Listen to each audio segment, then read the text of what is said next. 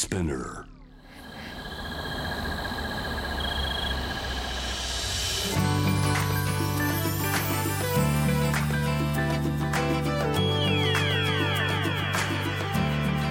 エネオス4 Hour Earth One by One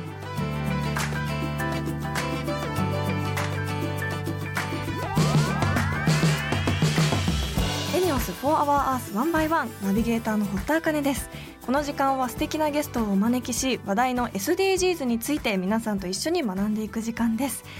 えーここ最近ジメジメして暑くなってくると食欲がなくなってきて毎年この時期は麺類をすごく食べるんですけれどもあの去年は毎日そうめんばかり食べていまして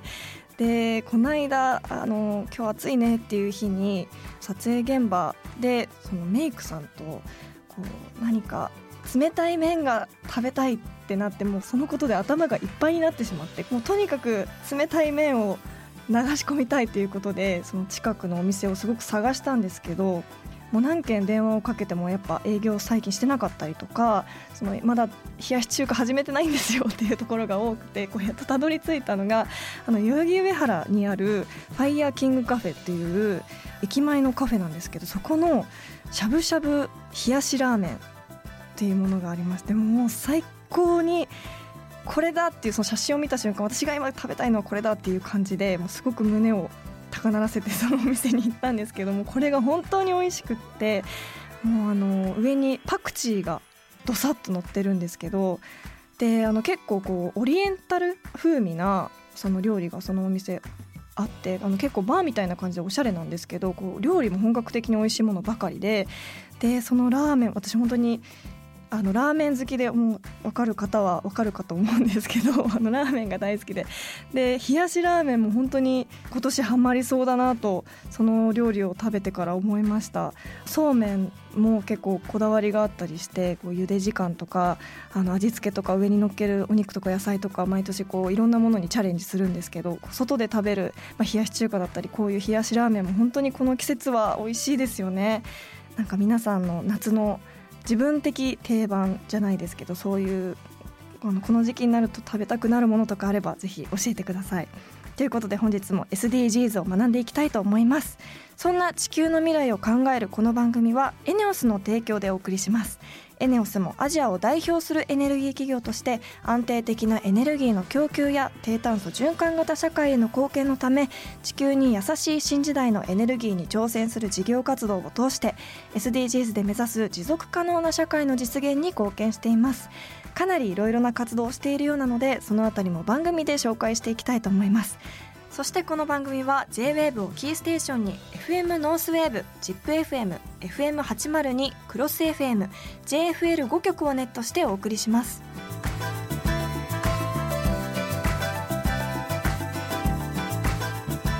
エネオス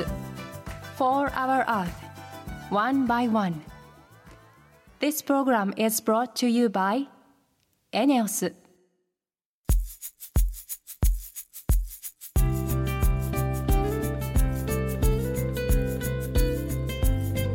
エネオス4 Hour Earth 1 by 1本日のトークテーマは SDGs の目標8働きがいも経済成長もです。そして今回はスマホでも操作できる次世代の電動車椅子がポイントらしいです。どういうことなんでしょう？この後ゲストの方に伺っていきます。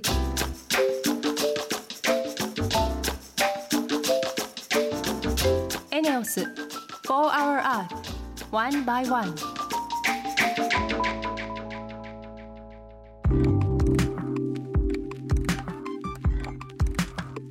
田茜がナビゲートしているエネオス4 Hour Earth 1 by 1本日も素敵なゲストの方とリモートでつながっています。次世代型電動車椅子ウィルを展開するウィル株式会社の日本事業本部執行役員本部長池田智博さんです。よろしくお願いします。はい、よろしくお願いします。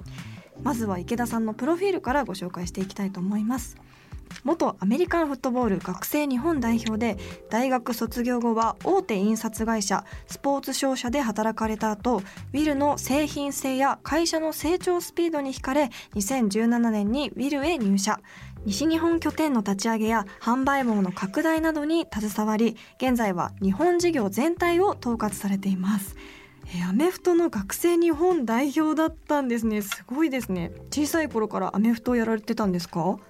いやあの小さい時はもうラグビーをやってまして、はい、で大学から、まあ、アメフトを始めました、えー、はい、大学から始めていきなり学生の日本代表になるってすごいことですよね。そうですね。はい、あのめっちゃ頑張ったんで、あの慣れたかなと思います。はい。バリバリの体育会育ちっていうことですか？そうです。はい。おそんな池田さんが勤められているウィル、どんな会社なんでしょうか？はい、2012年に設立した会社なんですけれども、す、べ、ての人の移動を楽しくスマートにするっていうのをミッションに、うん、今、2つの事業を展開してまして、1つはこうパーソナルモビリティ事業っていうことで、ビルという製品を、えー、とグローバルに20の国と地域であの販売しています。はい、でもう1つは、えー、とマース事業ということで、そのビルという製品が自動運転でこう走らせることができて、うん、地点と地点をこうシームレスにつないでいく。まあ、あの社会的にこうインフラとなるようなこう事業を展開してまして、はい、例えば空港とか病院とかそういったところをこう人があ簡単に移動できるようになるっていうような事業を展開しています。へ電動車椅子の写真今拝見してるんですけどなんかすごくデザインとか色味とかもかっこいいですしスマートな本当近未来な感じですね。そうですね、うん、あの本当に乗ってる姿を見られたくなるようなデザインっていうのがまあ一つ大きな特徴ではあるんですけれども、はい、例えば前輪のタイヤがすごく特徴的なんですけれども、うんうん、5センチの段差を簡単に登ったり置いたりできたりとかあと10度の傾斜の坂道を上り下りを安全に走行できたり。であとはですねタイヤがすごく特徴的なので、うん、小回りが非常に効くんですね。で自分の背中を中心にしてくるっとこう回ることができてそれを片手で操作できるので、すごくこう直感的にあの動くことができるのでそういったところがすごく好評いただいてます。確かにこう、はい、従来の車椅子ってすごくタイヤが大きくてそれをこう手でっていうイメージだったんですけどこの車椅子は本当にタイヤが小さい代わりにでもあの傾斜とかも登れるし段差も登れるっていうことなんですね。そうですね、うん、その両両方をできるようなあの製品になってます。へそしてびっくりしたのがスマホでも操作ができるっていうことなんですよね。そうですね、うん、あの専用のアプリケーションがありまして、はい、画面でタップすることで遠隔でも操作することができます。あの例えばなんですけれども、はい。まあ、乗ってる方が自分で運転あのできないような方でも解除されてる方が、はいあの代わりに操縦してあげるとかいう使い方であったりとか、はい、例えばこうベッドから移動するときに、うん、まあ、ウィルを自分のところにそれを操作して近づけてきて乗るとか、えー、まあ、そういったことができるような機能になってます。スマホがリモコンみたいになるっていう感じなんですか？あそうですね。まさしくその通りです、えー、じゃあいろんなボタンがあるっていう感じなんですかね？そうですね。インターフェースとしては今のウィルの手元の操作と同じような絵がそこにスマートフォンの方にあの現れましてそれで操作するような形になります。あすごい。えこれはどんな方の利用が多いんですか？若年の方から高齢のことまであの特に歩行を少し困難と思われるような方があの使っていただくことが今は非常に多いです。うん、それ使った方どんなあの感想届いてますか？こう広いところを自由に、うん、あの楽に乗っていただけるということで評判をいただいてました。そもそも池田さんが転職されたっていうのもそんなウィルの魅力がきっかけなんでしょうか？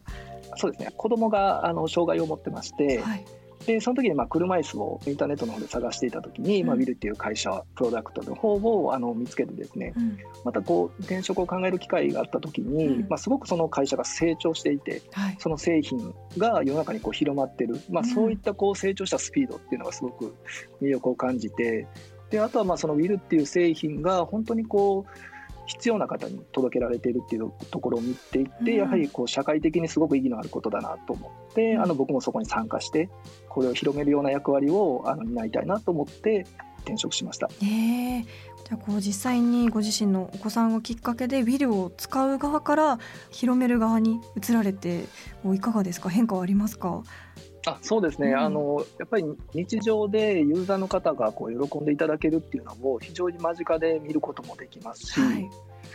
それとあとまあこう仕事を通してですねこう広まっていくのも例えばこう日常の普段の生活の時に利用者の方を街中で見たりすることが結構増えてきてるんですね。はい、そういった時にまあすごくやりがいを感じてますしやっぱりこれであのこの製品で社会がこう変わってきてるんじゃないかなっていうこう実感も得られるのでそういったところがすごくやりがいにつながってます。うん。もう最近力を入れてる取り組みだったりはありますか？あ今ですね全国の16社の、まあ、カーディーラー様と、まあ、一緒にですね、まあ、免許返納後の新しい移動手段ということで、えー、一緒にこうあのキャンペーンの活動をしています。うん、でまあ、これのきっかけになったのは、まあ、免許返納っていうのがすごくこうネガティブに捉えられることが多くて、はい、でもそれはこう免許返納した後のこう生活っていうのがこうイメージできないことが原因だったんですけれども、うんうん、まあ、そこにウィルっていう製品であれば車をあの手放した後でもあの日常の生活を快適に送っていただけるということでうん、でかつあの免許を返納した後でも、まあ、あの人生100年時代に乗れる車があってもいいんじゃないかという、うん、まあ、そういうこう活動をしてまして、はい、スローガンは「新しい車に乗り換えよう」ということで。はい、そういったメッセージを発信していってます。うんやっぱ車椅子っていうとネガティブな印象もこう受ける方もいるかもしれないですけどこの実際ウィルのデザインをこう本当に見てほしいですよね本当にこうかっこいいですしなんかこうポジティブな元来の車椅子のこうイメージが本当に覆るようなワクワクするデザインですもんね。はい、うん、あのそうですね。一番あの乗っていただいている方の声で大きいのが、はい、乗ってる時に例えばお子さんであるとか、うん、まあ、いろんな方に声をかけられるっていうんですよね。そのかっこいい乗り物何？みたいな形で、うん。はい、はい、なので本当に必要な方が乗っていただいて、うん、まあ、それでこう見ていただいた方がまたあのいろんな方に勧めていただいたりとか、うん、まあ、そういったことを通して広がっていけばいいなというふうに思ってます。人生100年時代における新しい乗り物がもっと広がっていくとこうやっぱり高齢者の方も普段の生活が楽になりますしこう私たちが支える側にとってもすごく支援しやすいですもんね。移動という手段があのずっとこう快適に使えることでやはり高齢者の方も社会的なこうつながりっていうのをあのずっと持っていただけると思うので長く健康に過ごしていただける、まあ、そういった乗り物になるんじゃないかなというふうに思います。はいいや車椅子がここまで進化しているとは思わなかったです。驚きました。貴重なお話ありがとうございます。ありがとうございました、はい、本日のゲストはウィル株式会社の日本事業本部執行役員本部長池田智博さんでした。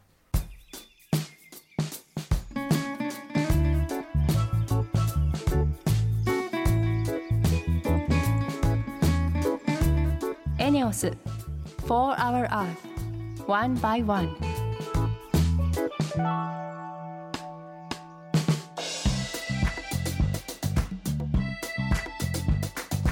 堀田茜がナビゲートするエネオス4 Hour Earth 1 by 1それでは今週の堀田茜のエネオス SDGs 推進部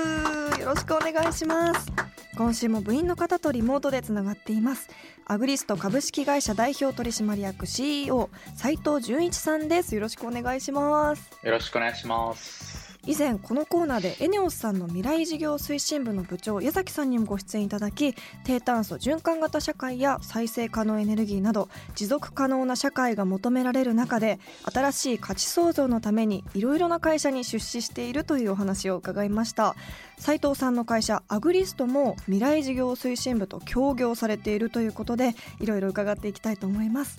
それではまず簡単に自己紹介の方をお願いいたします。はい、アグリスト株式会社代表取締役 CEO の斉藤です。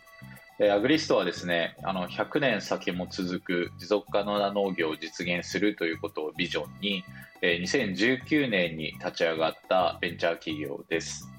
え今はですねあのテクノロジーを活用して農業ロボットを開発していますがまロボットの開発に特化した企業ではなく、えー、二酸化炭素を排出しない農業モデルを開発して、えー、世界に展開し、え、地球の温暖化や食料問題や、え地球で起きている問題の解決に貢献していくことを目標にしています。うん。100年先を見据えた農業という壮大な目標ですが具体的に現在はどんな事業をされているんですか？はい。えー、具体的には今 AI を搭載した自動収穫ロボットを開発してえー、事業を展開していっています。あの宮崎県新富町はですね人口1万7000人のあの小さな町でですね、はい、そこで農家さんと一緒に、えー、ピーマンの収穫ロボットを開発していますでロボットはすでに2020年の4月から6台のロボットを販売してまして2021年には正式サービスを全国で提供していく予定です。うん。AI を搭載した自動収穫ロボットがあるんだって驚いたんですけどなぜ農業にロボットを取り入れようと思ったんですか？はい。2017年くらいからえー、農家さんと一緒に新富町で勉強会をやっていたんですけれども、はいまあ、その中で農家さんからあのロボットはもう絶対必要だということをずっと聞き続けていまして、えー、現在あの技術責任者をしている畑と出会いまして、えー、農業ロボットを作ろうというところで、えー、スタートしました、うん。えー、なんでその宮崎県の新富町で活動しようと思ったんですか、えー、新富町はあの農業が基幹産業ではい、であの昔からあのスマート農業に力を入れていたりスマート農業に取り組んでいる農家さんがいた農業の町なんですね。うんうん、で農家さんだけではなくて、まあ、役場とか町民もですね農業課題の解決に力を入れているというところがあったところが一番大きいです。で僕がですねあのシリコンバレーで働いていてあの帰国して、NPO でまちづくりの活動をしていた時にあのその新富町役場の方から誘われてこの町でこういう人たちとだったら、えー、持続可能な農業持続可能な町づくりができると考えて新富町で活動を始めました、えー、シリコンバレーで働かれてたということでそこの現地で見たものがこう日本でも取り入れたいなってやっぱり印象に残ったことはありましたか？そうですね。あのテクノロジーの活用というところがすごく大きいと思ってまして、はい、あの新富町のような田舎町からでもですね日本だけではなくって世界中の環境問題や地球環境の課題に対して解決ができるというところが、うん、シリコンバレーで一番学んだことかなと思っています。そしてあのアグリストさんの目標である100年先まで続く持続可能な農業を実現するためには具体的に何が必要になってくるんでしょうか？あのまずはテクノロジーの会社なので、はい、しっかりと動く収穫ロボット農家さんに喜ばれる収穫ロボットを作るということが一番大前提だと思います、はい、そしてその上でですねそのロボットを国内だけではなくって中国とかインドとか、えー、例えばアフリカの砂漠のど真ん中でも、うん、えー、ロボットを動かして農業の課題を解決できる、まあ、そういうことを目標に目指してやっています。まあ、またロボットだけではなくてですねそのロボットと一緒に、えー、太陽光発電で動くビニールハウスなどを、うん、えー、作ってそのようなあの事業展開をすることで100年先も続く農業の実現ということを目指してやっていきたいなというふうに思ってます。へえすごい。アフリカの砂漠のど真ん中でも動いてくれるロボット。えそのロボットってどういうあの見た目をしているんですか？全然想像ができないんですけど。あえっ、ー、とすごくロボットっていうとですね、うんうん、みんなあのなんかこう人間が人型みたいなのをよく想像されると思うんですけども、はいえー、基本的にはロボットっていうのはその人の動きの大体代わりをするっていうことが、えー、一番重要なポイントで、まあ、例えばですねこう手を動かしてこう収穫しますよね、うんうんはい、それとほぼ同じ動きをすると考えてもらって大丈夫。だって収穫って私も何度かやったことあるんですけど結構繊細な作業じゃないですか。人の手で優しく包み込んで取らなきゃこうあの傷もつけちゃいけないしっていうそれをロボットで再現できるっていうことですもんね。そうですね、うん、アグリストはビニールハウスの中っていうのはあの地面がぬかるんでいるので、はい、えー、ワイヤーを伝ってロボットが移動してそして、えー、まさにあのおっしゃる通りその人間の手のようなハンドの部分っていうところにも、うん、まあ、特許を取っていまして、はい、えー、そこにあのピーマンをえしっかりと人間と変わらないもしくは人間が取るよりもまあ丁寧に取れるっていうような技術を開発しています。あすごい。そういったロボットがこうどんどん進化していろいろな場所で農業ができるようになると食糧危機などの問題の解決にもつながりそうですよね。はい、うん、あのアグリストが目指しているのが日本の農業課題の解決っていうのはもちろんなんですけども、はい、例えば中国とかインドとかアフリカ、まあ、地球上で農産物が育たないと思われているようなところでもですね、うん、えー、ロボットを活用して、えー、食べれるような環境を作りたいですし、はい、まあ、僕が考えているのはこれからやっぱり温暖化がどんどん進んでいってもし地球に人類が住めなくなった時には、うん、宇宙で農業をすることもできるんじゃないかなっていうふうに思うんですね。すごい。映画の世界。例えば、はい、そうですね。ロケットにあのロボットとか 3D プリンターのセットを作ってですねそれを火星や月に送って、そこでレタスやピーマンを作ってまた地球に持って帰るっていうようなこともできるんじゃないかなっていうふうに思ってます。うん、わあすごい。何十年何百年何千年と先の未来の夢が広がるお話で面白いなと思いました。まだまだお話お聞きしたかったのですが残念ながらお時間が来てしまったということでエネオスさんとの協業のお話はまた来週お伺いできればなと思います。それでは本日はアグリスト株式会社代表取締役 CEO 斉藤純一さんありがとうございました。ありがとうございました。エネオス For Our Earth One by One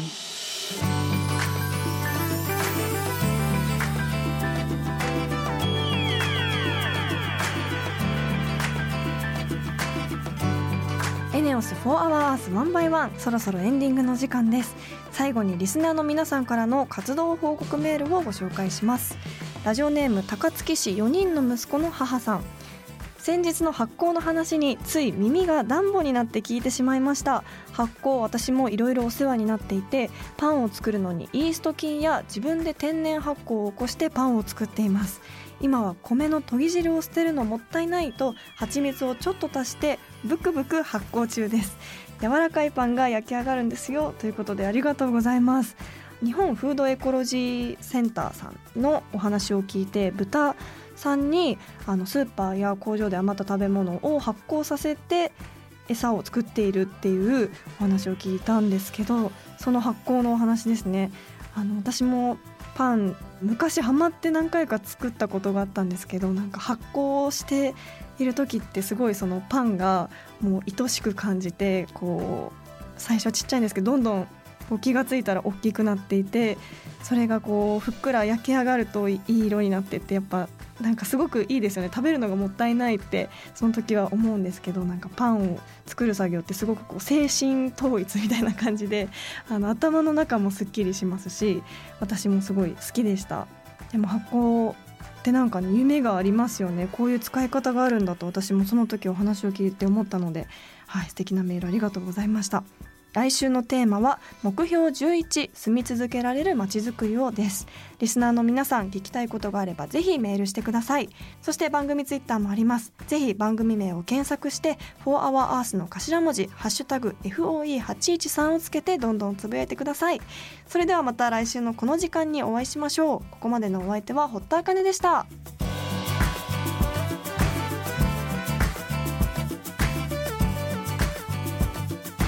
ENEOS